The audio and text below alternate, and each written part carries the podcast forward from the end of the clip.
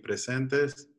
La verdad que mm, cada vez que llega los miércoles y recibimos a, nuevos dos Abrejim, es toda una emoción saber que estos Abrejim, que son jóvenes, se están formando, se están haciendo, se están fogueando con lo que se llama Lilmod Ulelamed, estudiar y enseñar, que eso es lo máximo que tiene que anhelar un serio budí. El serio budí tiene que estudiar la Torah y enseñarla. Cuanto más la enseñamos, cuanto más la pasamos para adelante, más seguro está nuestro pueblo.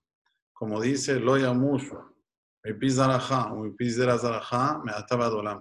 que no cese la Torah de tu descendencia, de la descendencia de tu descendencia, y ahí sí, tenemos un seguro que para la eternidad la Torah estará junto con nosotros. Ashraf bienaventurado aquel que tiene esta visión, que sabe invertir en lo que se llama estudiar y enseñar. Sabemos que hay mucha gente por ahí fuera que no saben lo que es absolutamente nada de Torah. Lo poco que sabes, pasarlo para los demás, para que tengan ese apetito de estudiar como lo tienes tú. Bezrat Baraj, que tengamos todos Nahat de nuestros hijos, que podamos hacer mucho, mucho por el pueblo de Israel y principalmente formar Talmidei Jajamim. Anhelar a eso, hacer cada vez más gente que estudia Torah, que cumple las mitzvot, una buena formación, con buenas características. Y ahí sí vamos a hacer nuestro deber. Le dejo la palabra a nuestro querido Rafael, Rafael Cache, de Jabot.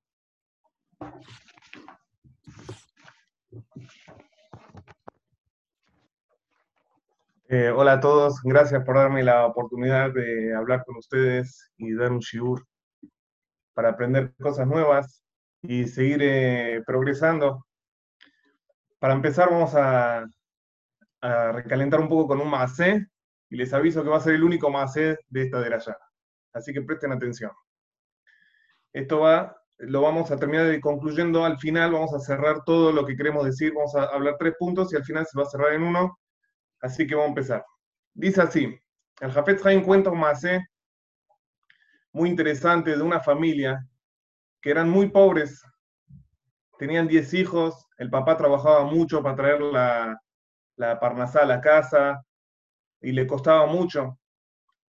Un día escucharon que en un país lejano podría tener oportunidad para, tener, para traer un poco más de parnasá a la casa. Bueno, se separó de la esposa, o sea, saludaron, le dijo, bueno, voy a ir por un par de años, y Besat Hashem, que Hashem me ayude, va a traer la panaza a casa, y así fue. Viajó durante muchos meses en barco y llegó a un país muy lejano y empezó a buscar su, su trabajo. Al principio le costó, pero al final se dio cuenta que en este país faltaba algo fundamental, que en su país era común. Los artículos lácteos no había ahí. Ellos usaban la leche nada más para tomarla, nada más. No sabían hacer queso, nada. Ningún producto lácteo dijo, acá está el punto, vamos a invertir acá. Y así empezó a fabricar queso, quesito, eh, todo tipo de, de, flancitos, de colores, de gustos. De a poquito fue creciendo, se abrió una fábrica y fue ganando mucho, mucho dinero. Después de unos años se hizo millonario el hombre y Baruch Hashem compró propiedades y cada vez agrandaba más su negocio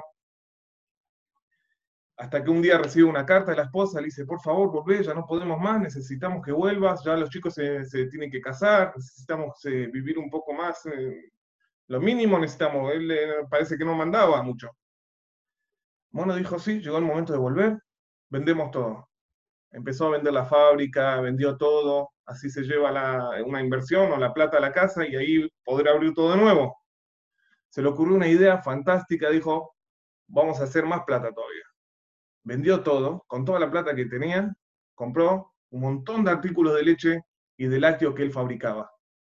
Se llenó un barco entero, contrató un barco entero, un carguero grande, llenó todo de, artículos de leche y, bueno, salimos de viaje. Ahí en el puerto, antes de salir, como siempre vemos en los lugares donde vamos a pasear, nos ofrecen todo tipo de piedritas, de rocas, de todo tipo de colores, que siempre no le damos bolillas. Decimos, nada, la juntamos nosotros. Ahí en el puerto había unos chicos de ahí pobres, le estaban ofreciendo, compranos, vale dos centavos, te la vendemos, por favor. Dijo, espera, no le compré nada a los chicos, tengo 10 hijos, no le compré nada, ni un regalito. Le voy a comprar una piedra, estaban muy lindas, la verdad. Le voy a comprar una piedra a cada uno y que Besat que, que me perdonen que este es el regalito que les traje. Pero Besat después los vamos a compensar con toda la riqueza que traigo. Y así fue, subió al barco, viajaron meses y meses, hasta que llegó Baruch Hashem a su país y por desgracia, se empiezan a abrir los containers y todo podrido. Abren otro container y sacan podrido. Toda la producción que trajo, todo podrido. Toda la riqueza que tenía, no le quedó absolutamente nada. Con la cara como nos, nos imaginamos, llegó a la casa, no sabía qué decir. Fue, fue durante cinco o seis años, volvió sin nada. Así como fue, volvió, siguen pobres. Lo único que les quedó, les saca el bolso y le dice a los chicos, miren, esto es lo único que pude traer, acá tienen perdónenme, de casualidad pasó el vecino que entendía de piedras preciosas y dice, wow, ¿qué es esto?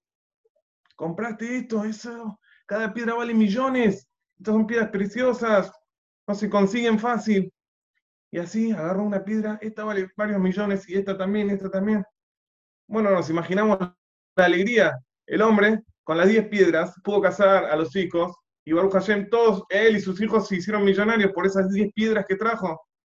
Y el hombre, estaban todos contentos, y él cómo estaba? Estaba triste, pero peor de lo que perdió todo antes. Muy triste, perdí todo, pero estas piedras podía comprar un barco entero de estas piedras. Mira la oportunidad que perdí. Podía comprar esto y seríamos mucho más. Entonces se quedó con, con el dolor en el corazón. Esto es un mayal. ¿Qué es ¿Cuál es el mayal? Nosotros, la Neyamá nuestra, antes de bajar al mundo, es una Neyamá que no tiene mitzvot, no tiene nada. Entonces Hashem le dice, anda al mundo, anda a invertir, a ver qué traes. Viene al mundo, pero Neyamá, como el mundo es tentador, empezamos, empezamos a buscar esto, empezamos a buscar lo otro. Ah, qué lindo, empezamos a invertir en negocios. Y de vez en cuando hace una mitzvah, una mitzvah acá, una mitzvah allá. ¡Wow! Bueno, después de los 120 años sube, y como sabemos que todo lo que invertimos queda acá, lo único que tenemos son las piedras preciosas esas que las hicimos de casualidad. Uno nos dijo, eh, escuché un shurcito chiquitito, otro escuchamos una grabación. Esas mitzvot chiquititas ahí valen millones. Entonces, nuestra misión, nuestra misión es tratar de aprovechar y comprar muchas piedras mientras podemos. Esta fue la introducción, ahora empezamos a hablar lo que yo preparé. Dice la Imarán Sanedrín, no es un pirush de la perashá que viene, pero esto es absolutamente lo que vamos a estudiar en Perashat Balak, pero para lo traigo ahora, justo coincidió con la perashá, entonces vamos a traer la Gemara en Sanedrín, acá tengo la Gemara Daf Kuf He Amud Bet, dice así la Gemara, Ama Rabbi Hanan, mi birkatosh el otro Rayat, Anamen Maya Belibó. ¿Qué pasó? Bilam, a Rayá, vino a maldecir al pueblo de Israel, como nosotros sabemos, el pueblo de Israel tenía mucho éxito, ganaban las guerras, avanzaban para empezar a conquistar eh, la tierra de Israel. Cuando vio el rey de, Moab, que no puede guerrear contra ellos, dijo, bueno, por lo menos le vamos a tocar el punto débil, vamos a maldecir al pueblo, y fue a llamar al que realmente puede maldecir. Como, nosotros sabemos, Hashem no le permitió. Al final le dijo a ¿sabes qué? Anda y vas a decir solo lo que yo te voy a dejar decir. ¿Y qué le dejó decir? Solo Berajot, bendiciones. ¿Pero qué bendiciones dijo? Dijo las bendiciones que son contrarias a las maldiciones que quería decir. Esto es lo que dice acá la Gemara. Ama Rabbi Yohanan, el otro rayá de la verajá, de ese rayá de Bilam, nosotros aprendemos lo que realmente quería decir, lo que tenía en su corazón. Empezamos, trae acá varios ejemplos. Dice, él quería dar una maldición que no tengan Shelo Yulahem Patek Nesiot Midrashot. Él quería darles una maldición que no tengan, no tengan Batek Nesiot Batem Midrashot. ¿Cómo vemos esto? Porque está aquí Tomato Aleja Jacob. Qué lindo, qué lindo que están ahí los Nesiot.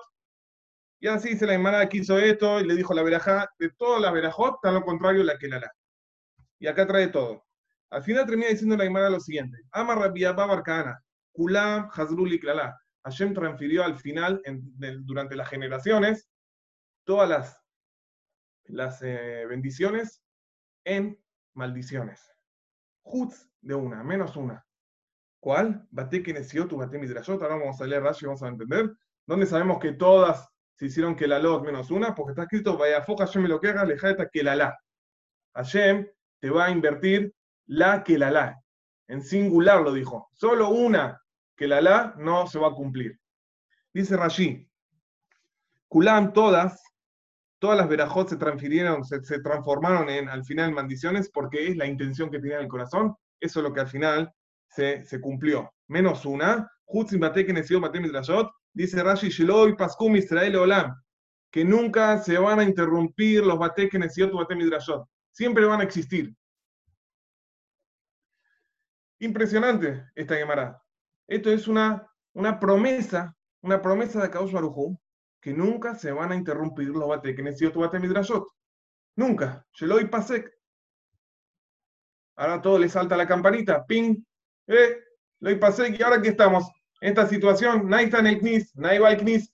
Bueno, hoy estamos acá en Argentina, pero en el mundo hubieron como dos, tres meses donde nadie fue al CNIS. Nadie fue a un Bet Midrash. ¿Cómo hacemos con esta, con este Rashi, con esta Gemara? Impresionante. Ahora vamos a dejar esto de lado y vamos a enfocarnos en, eh, algo que dice el Degel Mahané Efraim. Degel Mahané Efraim es uno de los pioneros de, de la línea de Hasidut. Dice el Degel Mahané Efraim lo siguiente una persona, cuando está alegre, realmente alegre? O sea, la alegría nosotros sabemos que viene de adentro. Nosotros a veces, como decir, traemos accesorios para llegar a ser alegre. Pero al fin y al cabo, la alegría es la que sale de adentro, es la, alegría real. Dice el Degel Mahané Franco, es la, la real alegría. Cuando una persona cumple su misión, cumple su deber en el lugar donde tiene que cumplirlo. Ahí una persona llega a la integridad y esa integridad le provoca a la persona alegría, una paz. Cumplí, estoy íntegro. Uno que, uno que está íntegro, entonces es, es alegre, o sea, la alegría le sale de adentro.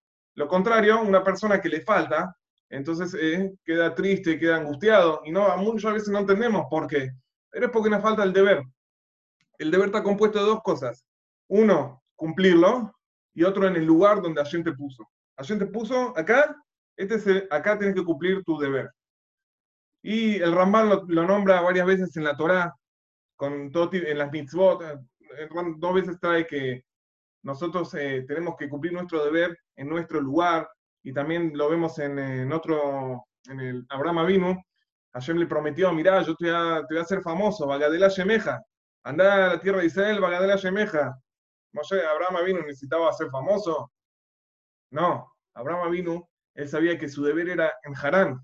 Ahí podía acercar a mucha gente a la Torá, a cumplir mitzvot, a, convertirse en, eh, en, creer en Hashem. Entonces Hashem dijo, no, quédate tranquilo, Bagadera Shemaja, ahí también vas a poder cumplir, tu lugar va a ser allá. Esa fue la promesa de, de Abraham Avinu, de Akadosh Barjú para Abraham Avinu. Bueno, ahora volvemos para nuestro tema. La pregunta salta, ¿por qué todas las maldiciones de Bilam se cumplieron? Y la de Batek no. Si Hashem quiere que se cumplan todas, que se cumplan todas. Si Hashem no quiere, ¿por, qué esa no, no se cumplió y la demás sí? ¿Por qué no aceptó Hashem que esa también se cumpla? Si la intención de Bilam era que no haya bate que necesito bate Entonces la respuesta es muy conocida. Dicen Jajamim, si Barminam no hay Torah en el mundo, no hay gente que estudia Torah, gente que se ocupa de la Torah en el mundo, ¿qué pasa? Barminam se destruye el mundo el mundo no se puede, no aguanta sin Torah. Si no hay, no hay Torah, no hay mundo.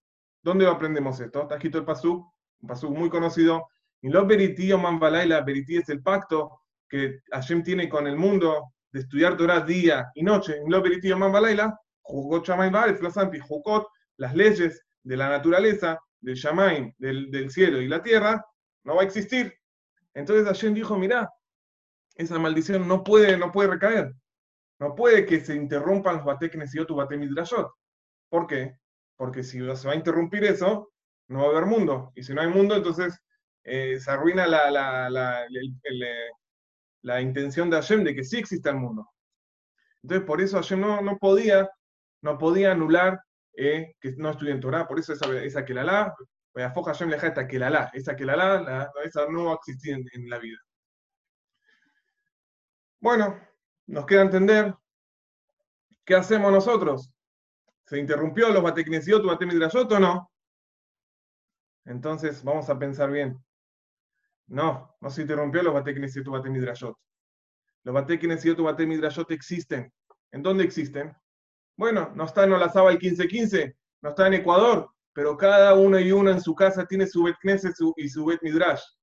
Cada uno en su casa, o sea, eh, Bilán quería que se interrumpa por completo, que no exista ni ni un lado. Eso no, no, no se interrumpió. Bueno, se interrumpió físicamente en lugares específicos donde nos reuníamos todos, pero cada uno en su casa tiene su Bet Midrash, cada uno en su casa tiene su Knis. Nosotros hacemos tefilá y muchos hacemos tefilá en grupos también. Muchos hacemos estudios en grupos. Los Korelim existen, cada uno tiene su deber de estudiar. Cada uno estudia lo que tiene, que, que planeó estudiar. Esto, Bilam no nos va a sacar nunca. No vamos al CNIS, pero en casa seguimos. Ahora vamos a terminar de cerrar esto. Hashem, cuando están los CNISes, estamos, vamos al Colel, Hashem quiere que nuestro deber, nuestra Torah, se estudie ahí. En lugar de nuestra Torah, se cumple ahí. Nuestra integridad se se, cumpla en el colel, en el knis. Pero Hashem ahora quiere otra cosa. Hashem quiere que en el lugar donde vos vivís, en el lugar donde haces tus necesidades, ese lugar yo quiero que estudies también. Entonces nosotros volvemos al Maasé ahora. Nosotros tenemos que aprovechar cada shiur chiquitito, cada tefilá que podemos hacer, cada tigilim, cada grabación que nos mandan. Eso es diamantes. Esos son diamantes que tenemos que aprovechar. Eso es lo que Hashem quiere de nosotros. En esta pandemia, que verdad ya falta poco y, que, ya termine, tenemos que aprovechar eh, cada momento y momento, cada estudio, cada shiur, y les deseo a todos, ya no, no, no tengo más palabras, y así como nosotros tratamos de buscar cómo hacer negocios, cómo hacer de, la mejor manera, es en nuestras casas. Así que les deseo a todos un gran saludo y muchas gracias por darme la oportunidad de, darles unas palabras y quiero agradecer también al RAB, a la comisión, por todos los que nos apoyan, por toda la fuerza y, el empujón que nos dan para seguir adelante. Muchas gracias. Muchas gracias, Rabbi Rafael. Muy emocionante tu discurso. Mesrat Hashem, que podamos aprovechar los diamantes y recoger varios diamantes para saber que cuando lleguemos después de los 120 años, no arrepentirnos de lo que teníamos aquí y no lo aprovechamos. Bueno, también le agradecemos aquí a Rabbi Rafael por todos los audios que mandó durante todo este lapso y los que va a mandar, Baraj, por también estar junto con nosotros en este Tefilot, en los Shurim.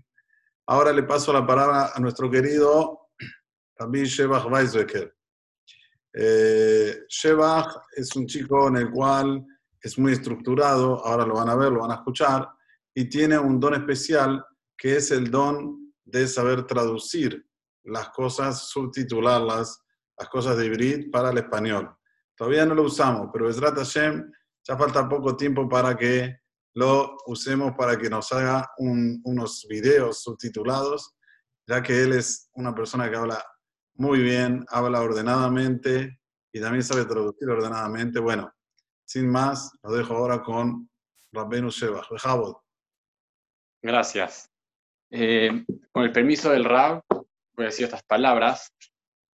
Antes que nada, todos sabemos que eh, Alejandro Magno siempre era, ganó todas las guerras que él hacía, él siempre las ganaba, y parte de lo que él tenía, de la grandeza que él tenía, era su estrategia para formar las filas. Esa formación se llamaba falange macedónica. ¿En qué consistía la falange macedónica? consistía en un montón de soldados parados en un montón de filas. Y los de la primera fila tenían las lanzas totalmente horizontales. Y los de la fila de atrás, las lanzas venían un poco más hacia arriba. De esta manera terminaban los de la última fila con las lanzas totalmente en forma vertical. ¿Qué ganaban con esto? que todos los soldados se formaban como si fuera un puercospín. Era toda una formación que decían en ese momento, decían que era una formación impenetrable, no había manera de ganarle a Alejandro Magno cuando iba a las guerras con esta falange. Pero, ¿qué es lo que a nosotros nos importa esta manera de ganar una guerra? Dice Rabbi Natan cuando habla sobre la perashá de la semana, sobre Balak, y habla sobre, nombra en la mitad este tema de los ejércitos. Dice lo siguiente, lo voy a leer adentro, con permiso. Lo voy a ir traduciendo.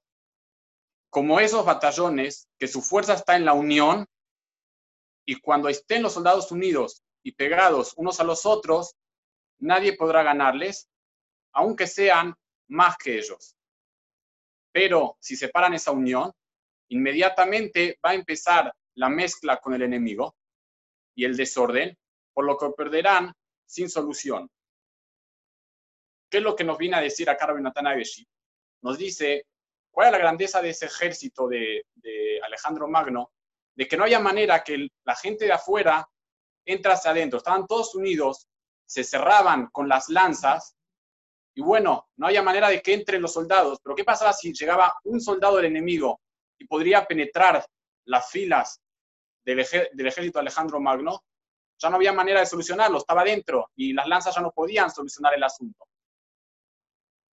Nosotros también lo podemos ver, por ejemplo, en algo más actual, lo podemos ver lo que pasó en la guerra de Yom Kippur. Sabemos que la desesperación que agarró en el momento que lanzaron los ejércitos una guerra contra Israel el día de Yom Kippur, la gente, el ejército estaba totalmente desordenado y parecía que se terminaba todo. Pero después de unos días, el ejército se pudo reagrupar, se formaron de vuelta y llegaron hasta el Cairo, casi conquistan el Cairo. ¿Cómo Rabbi Nassan esto lo junta con nuestra perashá? ¿Cómo lo relaciona? Dice lo siguiente, que Balak y Bilam, cuando fueron a hacer lo que querían hacer, que era maldecir al pueblo de Israel o Alenu, en ese momento fueron a un lugar alto que podían ver a todo Am Israel y le dijeron, por favor, decí la, la maldición. Pero cuando trató de decir la maldición, como ya dijo Rab Rafael, no había manera de maldecirlo. Todo lo que él decía como maldición salía como bendición. Entonces, ¿qué hicieron? Se fueron a otro lado. De otro lado trataron de maldecirlos, pensaron que cambiando un poco la perspectiva desde donde miraban, iban a poder maldecir y no pudieron maldecir. Trataron de volverse a ir y en ese, en ese momento dice lo siguiente el paso.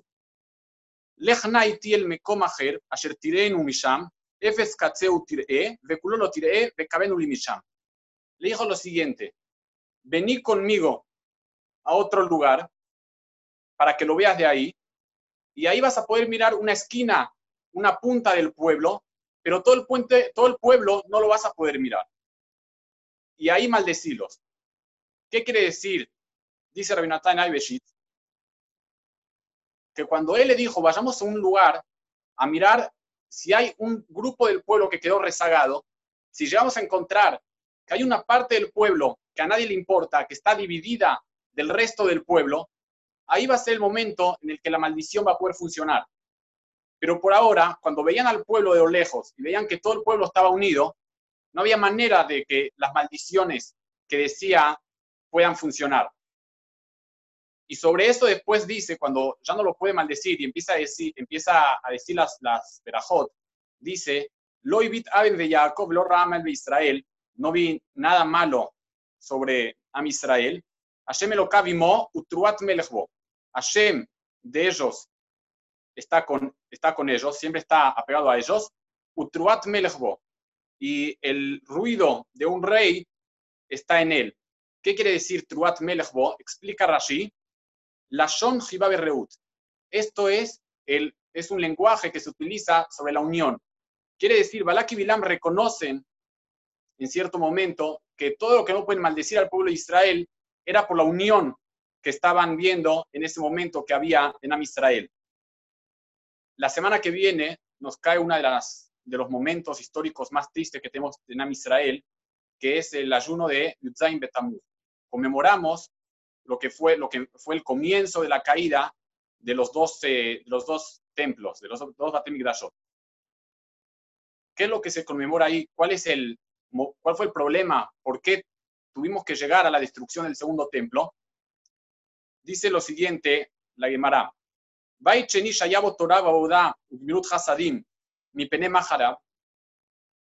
El segundo templo, que también había Torah, se estudiaba Torah, la Torah abundaba en el segundo templo. había Gemilut Hasadim, había mucho Gesed, la gente se ayudaba entre ellos. Entonces, ¿por qué se dividió y por qué se destruyó el segundo templo? Dice la Gemara, mi pene porque había odio en vano. Quiere decir, la gente no estaban todos juntos. Había divisiones, había política dentro del pueblo de Israel. Unos hablaban de los otros, los otros de los primeros, y eso era lo que provocó que se destruya el pueblo. En cambio, si estaban unidos, no había manera de que se destruya el segundo Betamigdash.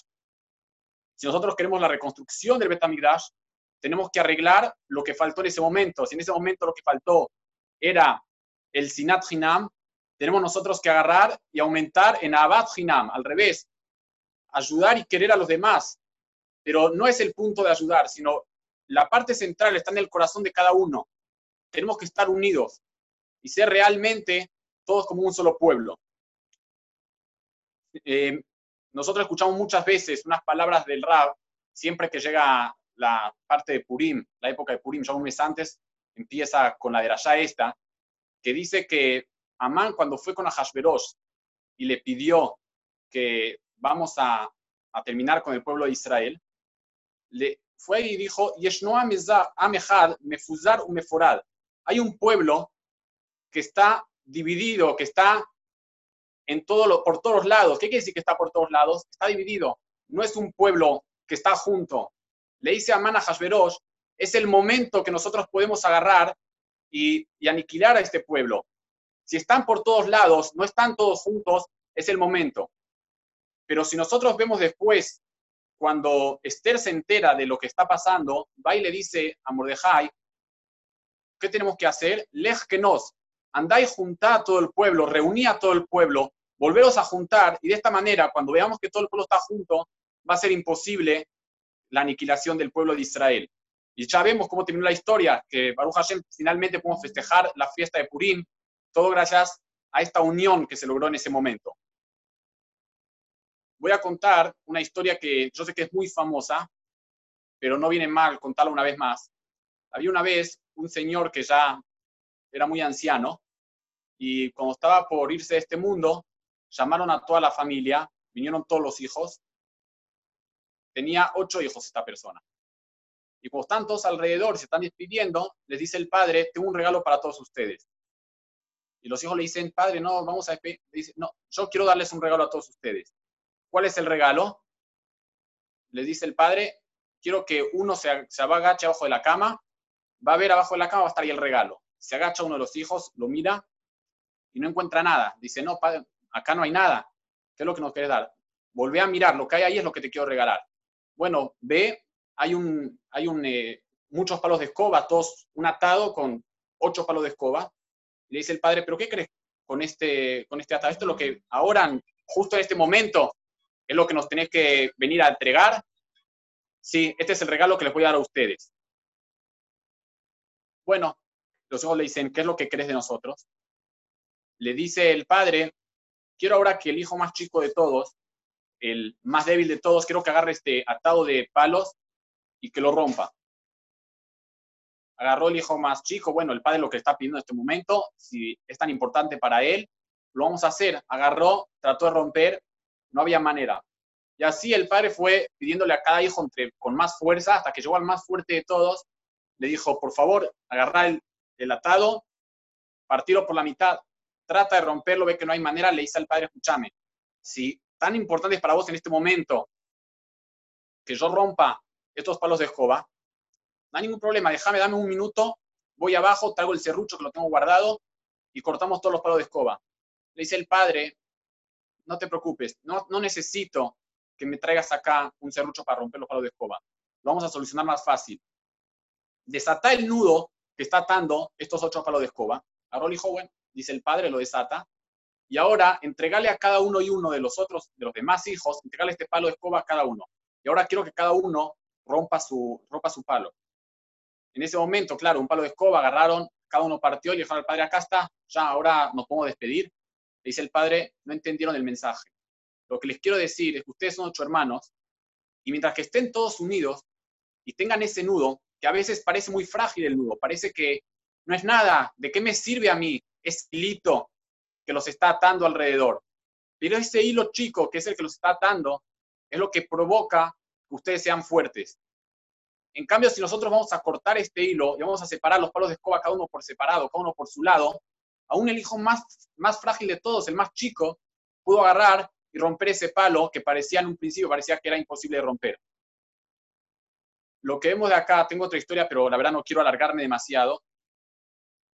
Eh, lo que vemos de acá es la unión que tenemos que tener toda Israel.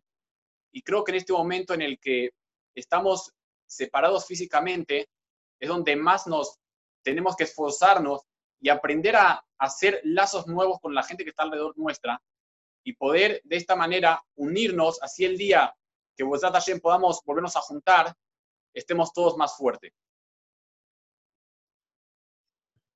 Bueno, Rabbi Sheva, muchas gracias. La verdad que no sabía lo que ibas a hablar, pero viste como te conozco, sabía que ibas a hablar de orden. Y hablaste del orden que tenía Alexander Mogdon para poder conquistar casi todo el mundo. Eh, Bezrat Hashem Baraj, que Borolam te mande tanto a ti como a Rafael todas las bendiciones. Muchas gracias por estos dos hermosos shiurim. Y también quiero agradecer a todos los que participaron y desearles que tengan najas de sus hijos, Arihut Yamim Beshanim. ¿Por qué? Porque cuando estudiamos Torah es lo que nos da vida, lo que nos da larga vida, y es automáticamente esto lo que vamos a tener, Bezrat eh, En este momento también aprovecho para agradecer a la comisión directiva que tanto se esfuerza para que los abrejim estén bien. La verdad que es un placer trabajar con ellos, un ejemplo, no solo para la comunidad nuestra, sino para todas las comunidades de Argentina y del mundo.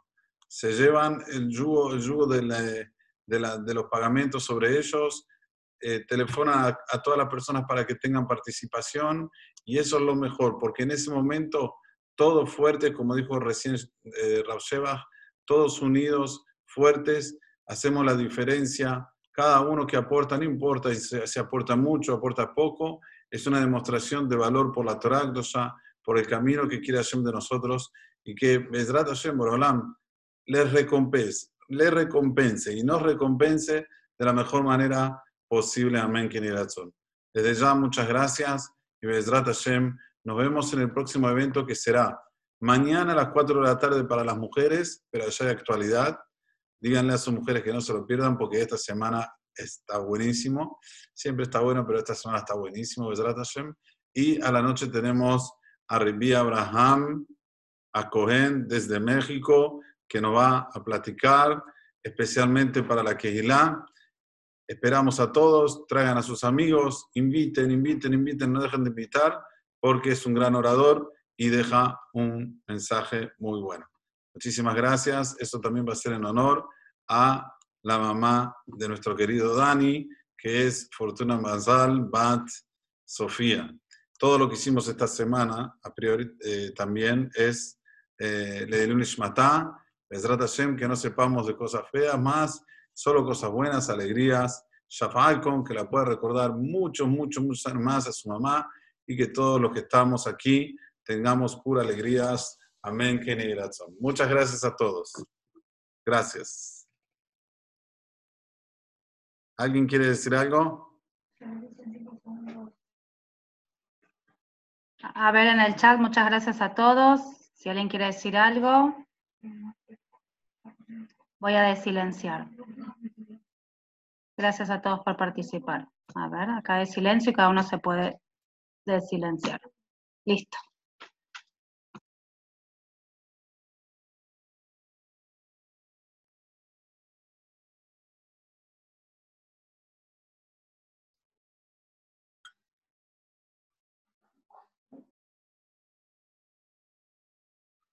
Bueno, vamos saliendo. sí.